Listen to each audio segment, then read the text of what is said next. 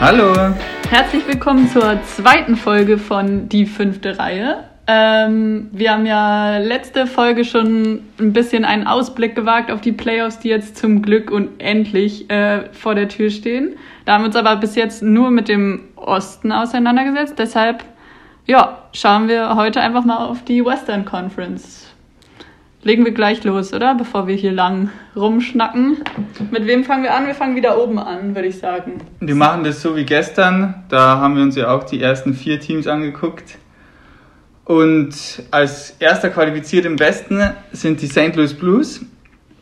Der Titelverteidiger, letztes Jahr eine Cinderella-Story abgeliefert, waren im Januar noch letzter. Ich hatte sie dann gar nicht auf dem Schirm. Hatten einen Trainerwechsel, einen Torhüterwechsel und auf einmal waren sie in den Playoffs, was mich auch echt überrascht hat. Und Stück für Stück haben sie sich dann bis ins Finale vorgespielt, war teilweise sehr eng gegen Dallas unter anderem. Und im Finale dann gegen die Boston Bruins. Hat auch sieben Spiele gedauert, aber dann stand der erste Stanley Cup-Sieg zu Buche. Und diese Saison haben sie nahtlos da angeknüpft. Und nicht unverdientermaßen letztes Jahr dann im Endeffekt, oder? Erstmal wird man nie unverdient Stanley Cup-Sieger, aber ja, der Coach hat alles auf links gekrempelt. Wir können ja vielleicht verraten, dass wir auch ein, in den Genuss kamen, ein Spiel live zu sehen. Ja, wir waren Game 5 in Boston. ne? Ja. 2-1 für die Blues. Yes. Ich guck gerade auf den Match Day Pack, den ich mir natürlich dann im Fanshop gekauft habe. Logisch. Da werde ich ganz nostalgisch, muss ich sagen. Okay, das war letzte Saison. Was ist diese Saison? Die Saison verläuft ähnlich wie die Playoffs letzte Saison. Harter Stiefel, super geile Abwehr, toller Torhüter und sie hatten ihr einen riesen Verlust vor im Anfang der Saison mit Wladimir Tarasenko, ihrem besten Flügelspieler, den sie haben. Dann dachte ich, ja gut, wird jetzt ein bisschen knackig für sie. Der kam bis zuletzt nicht zurück und hat trotzdem für Platz 1 gereicht, weil einfach die Jungs dahinter abgeliefert haben und er hat nicht gefehlt, jetzt ist er wieder dabei. Also von dem her Hut ab vor den Blues. Das wird wieder eine richtig gute Postseason, glaube ich. Ja, St. Louis Blues. Haken dran, Ja, würde ich sagen. Äh, gehen wir eins weiter. Colorado Avalanche. genau. Ähm, die Colorado Avalanche kann ich gern mit den Boston Bruins kurz vergleichen, weil wir gestern über die beste Line in Hockey gesprochen haben.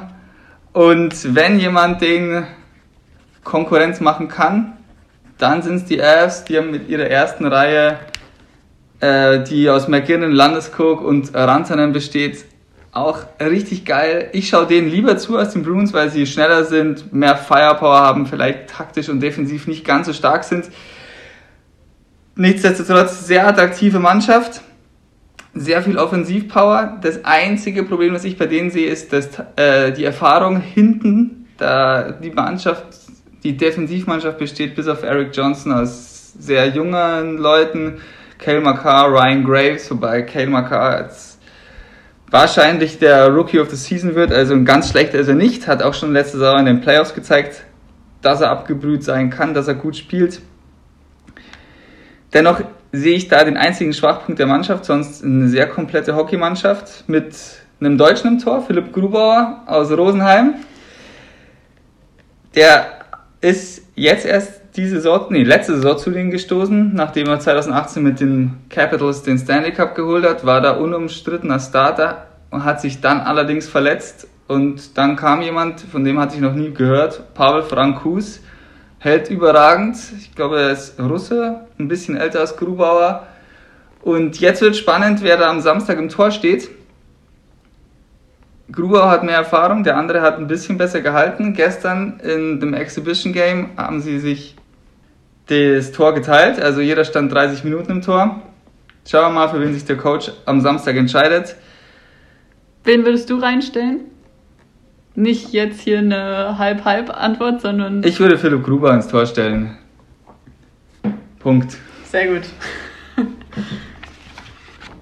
ja, es wird immer so viel rumgelobt und der ist auch gut und der ist auch gut und manchmal muss man Ja. dann sich einfach mal entscheiden. Grubauer hat länger in äh, bewiesen, dass er gut sein kann, auch auf hohem Niveau gut, Niveau gut spielen kann. Ja, ist ja völlig legitim. Völlig legitim und gut, wenn sie jetzt ein Spiel schlecht spielen oder zwei in ihrer Round Robin, in ihrer Seeding Round, ist ja auch noch nichts passiert, weil sie sind ja nichtsdestotrotz in den Playoffs und man kann sich dann ja immer noch entscheiden oder umentscheiden.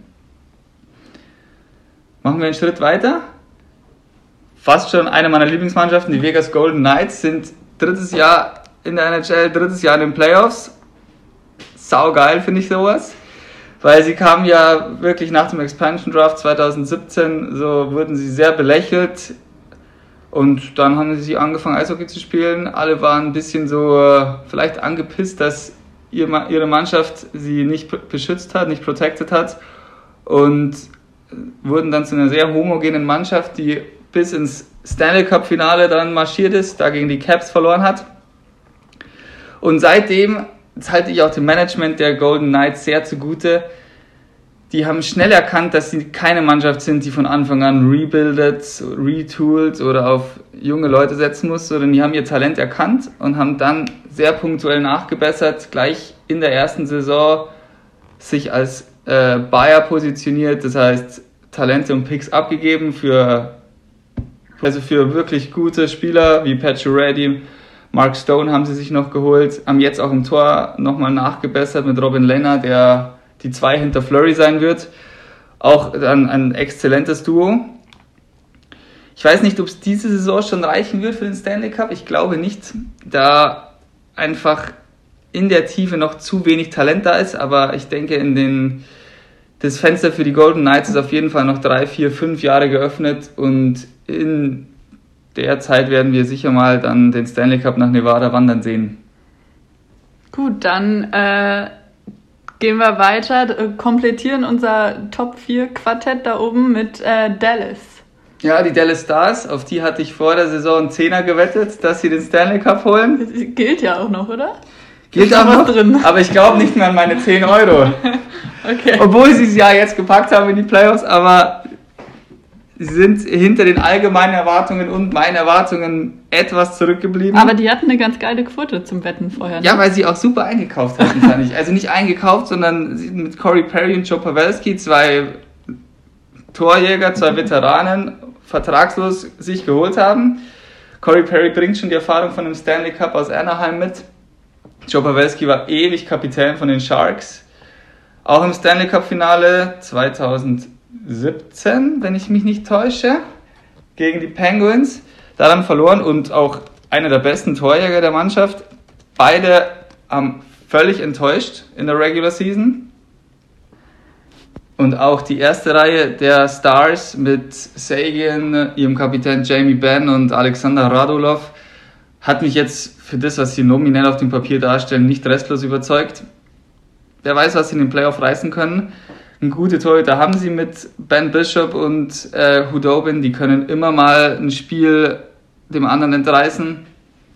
Ich denke, sie bleiben jetzt im Westen erstmal auf Platz 4 und dann geht's weiter. Ich habe ganz kurz nochmal nachgeschaut. Also die Sharks waren 2016 im Stanley Cup gegen die Penguins. Ah, da war 17 waren dann die Nashville Predators. Ja. Okay. Nicht, dass wir hier durcheinander kommen. Lügen erzählen.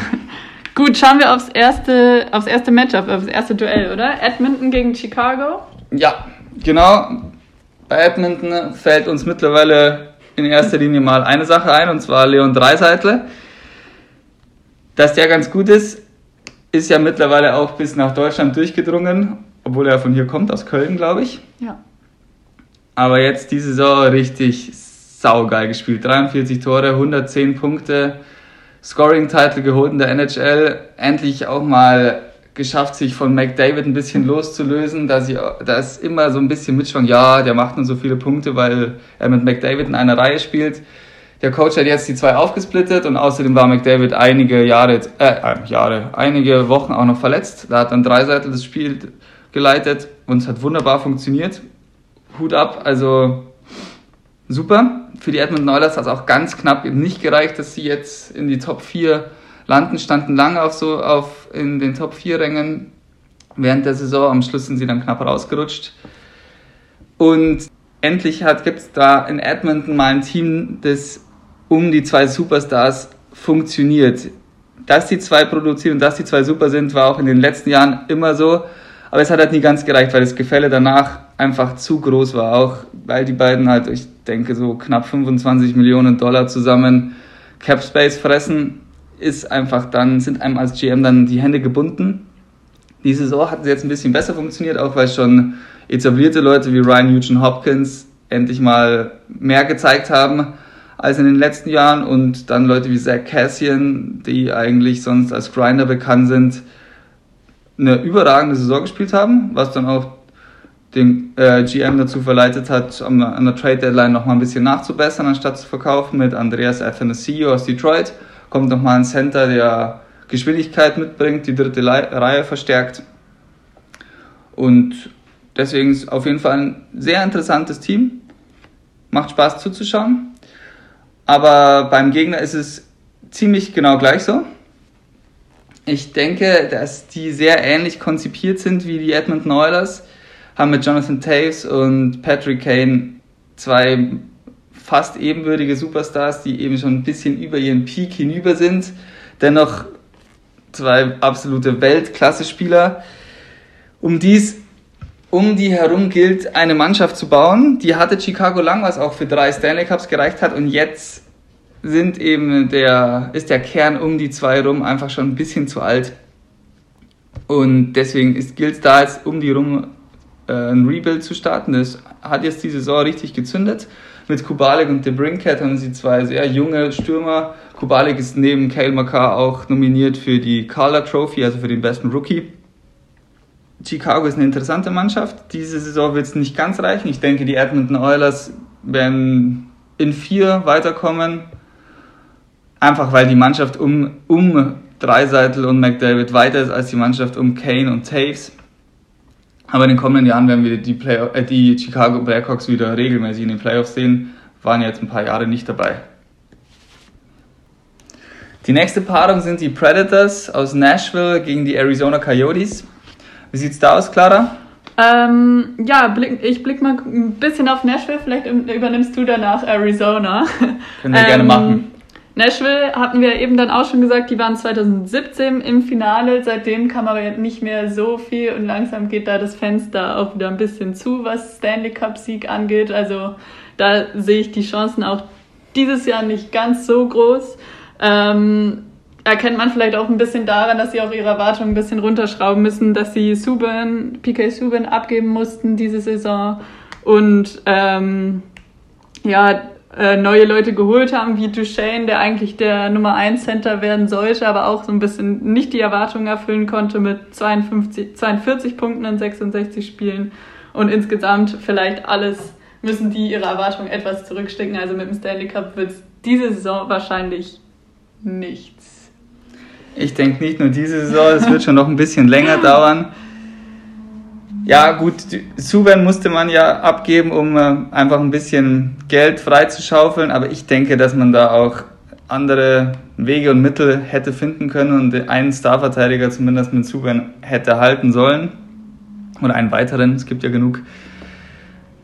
Schauen wir mal den Gegner an, die Arizona Coyotes. Da ist gerade in den letzten Tagen ähm, kurz vorm Restart richtig was los. Und zwar hat der GM, also der General Manager, John Chaker, von heute auf morgen hingeschmissen. Es ist ein bisschen alles dubios.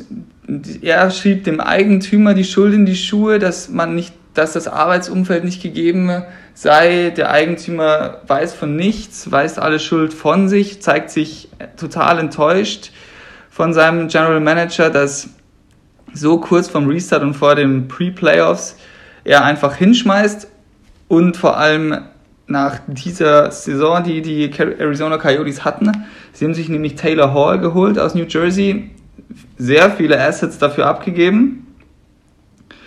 Der hat noch keinen neuen Vertrag und der GM, der eigentlich in, ihn geholt hat, mit ihm verhandelt hat, mit ihm idealerweise in Verhandlungen steht, jetzt einfach geht, zeigt ein bisschen, wie äh, verzwickt die Lage da in der Wüste sein kann oder sein ist zurzeit. Nichtsdestotrotz glaube ich, sportlich sollte das ja weniger Auswirkungen auf die Playoffs jetzt haben. Und ich glaube, dass die Arizona Coyotes das tatsächlich packen und die Nashville Predators knacken. Die Nashville Predators sind einfach in der Abwärtsspirale seit ihrem Finaleinzug. Denke auch letzte Saison in den Playoffs hat man gesehen, dass die Mannschaft einfach, da fehlt ein bisschen das Feuer und vorne, es ist einfach eine Mannschaft, die wenig Tore schießt und die Abwehr und die Torhüter sind da auch am Abbauen. Allerdings kann Arizona ja jetzt auch nicht auf die geballte Playoff-Erfahrung bauen dieses Jahr. Das stimmt. Ich glaube, 2012 war das letzte Mal, dass die Arizona Coyotes tatsächlich gepackt haben. Damals hießen sie nicht mal Arizona, sondern haben noch in Phoenix gespielt, sind ja jetzt dann nach Glendale umgezogen und heißen seitdem nicht mehr Phoenix Coyotes. Nichtsdestotrotz, irgendwann muss es ja mal vorbeigehen und acht Jahre sind genug. Ich denke, mit ihren jungen Spielern und ihrem ganz guten Torhüter-Duo mit Ranta und Kemper sind die Arizona Coyotes eins vor den Predators und haben auch vielleicht ein bisschen mehr Biss als die Predators und kicken sie raus. Gut. Next up, äh, Vancouver gegen Minnesota. Ähm, eigentlich auch ein ganz interessantes Duell. Was, wir hatten ja in der ersten Folge schon über den Osten gesprochen. Da hatten wir das Duell der Gegensätze mit den Leafs gegen die Blue Jackets. Da war es Offensive, also brutale Offensive gegen brutale Defensivstärke. Jetzt haben wir hier das Duell der Gegensätze sehr, sehr jung und sehr, sehr alt. ähm, Vancouver, ein extrem junges Team mit Quinn Hughes, Brock Besser und Elias Peterson. Quinn Hughes ja auch ähm, nominiert für Rookie of the Year diese Saison. Genau, ja. Neben Alle hatten seinen Bruder eigentlich auf dem Zettel, Jack ja. Hughes, aber jetzt ist Quinn Hughes da oben. Neben Kale McCarr von den Colorado Avalanche und Dominik Kubalik von den Blackhawks. Also auf jeden ja. Fall geht der Titel in den Westen. Also so. einen absoluten Shootingstar in ihren Reihen.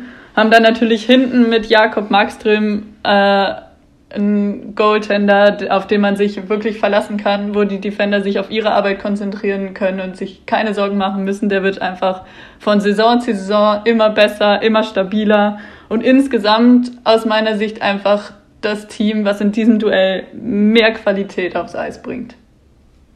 Genau. Auf der anderen Seite haben wir die Minnesota Wild. Da habe ich letztens äh, eine ganz lustige Überschrift gelesen über die Wild und zwar hieß es ein letztes Hurra für die alten Haudegen? Fragezeichen. Passt, finde ich ganz gut, weil die Mannschaft ist wirklich in ihren letzten Zügen. Haben wir Eric Stoll, Suter oder Devin Dubnik, Zach Parisi, sind alles noch wirklich sehr renommierte NHL-Profis, allerdings einfach schon im Herbst ihrer Karriere oder im Winter ihrer Karriere. Sie haben, auch, sie haben in, während der Saison ihren General Manager gewechselt, ist jetzt Bill Guerin, und die haben den gewechselt mit wirklich mit der Intention, dass der den Rebuild vorantreibt, es schafft, alte Verträge auszumisten, äh, junge Leute fördert. Jetzt durch diese ganze Corona-Pause stehen sie jetzt da in dieser Round Robin. Der Draft-Pick ist wahrscheinlich weg denke aber, gegen Vancouver wird es nicht reichen, zumal man ja auch mit Jason Zucker einen der besten Winger abgegeben hatte, die man gehabt hat. Einfach um noch den Rebuild weiter voranzutreiben, fehlt jetzt natürlich in, der, in dieser Round Robin hinten und vorne. Ich denke, Vancouver wird es locker machen und ich freue mich auch richtig auf die Canucks. Was heißt locker in Ergebnissen? 3-0. Ich traue Minnesota keinen Sieg zu. Okay. Genau, dann kommen wir jetzt noch zum letzten Duell. Und zwar das einzige Duell, das uns eine kanadische Mannschaft in den Playoffs garantiert. Gesetzt ist ja keiner. Und mit Calgary gegen Winnipeg gibt es genau nur ein kanadisches Duell. Dann schauen wir zunächst mal nach Winnipeg, zu den Jets. Vor denen muss ich diese Saison wirklich meinen Hut ziehen. Mussten letzte Offseason Jacob Truba, Tyler Myers, Ben Sherrod und Dustin Bufflin abgeben. Also vier von ihren besten sechs Verteidigern beziehungsweise ihren Stammverteidigern haben die Kanadier verloren. Bei Dustin Bufflin war das ja oder ist das Ganze sehr komisch. Er kam nicht ins Trainingscamp, hatte offensichtlich keine Lust mehr zu spielen, gab ein langes Hin und Her. Man weiß bis jetzt nicht so ganz, wie und was da passiert ist. Ich glaube, mittlerweile ist der Vertrag aufgelöst. Also haben, haben sich da die Fronten geklärt. Paul Maurice musste dann um Josh Morrissey seine Abwehr drumherum bauen, was dann sehr gut gelungen ist, unterstützt von einem super Torwart, Conor Hellebuck, der absolut verdient für die Norris, äh, nicht für die Norris Trophy, sondern für die Visina Trophy nominiert ist. Ich hätte auch den Coach Paul Maurice für den Jack Adams Award nominiert, ist leider nicht passiert. Vorne gibt es wenig zu sagen, haben sich Blake, Blake Wheeler, Mark Scheifele und Patrick Leine, drei exzellente Stürmer, die das ganze Team durch die Saison durchgetragen haben und ich denke in den Playoffs jetzt auch nicht aufhören werden, Tore zu schießen. Gut, dann fange ich bei Calgary einfach mal mit der Offensive an. Die haben super Offensivspiel, äh, sind da breit aufgestellt, wirklich auch bis in die Tiefe. Äh, mit Goodrow, Monahan, mit Chuck Burnett und dann auch in der vierten Reihe noch mit Jankowski. Also da wirklich auch ein Trumpf in, in dieser Mannschaft. Ähm, haben außerdem aber auch in der Defensive den amtierenden Norris Trophy Gewinner mit Mike Giordano in ihren Reihen. Also sind da auch wirklich, ähm, wirklich gut aufgestellt.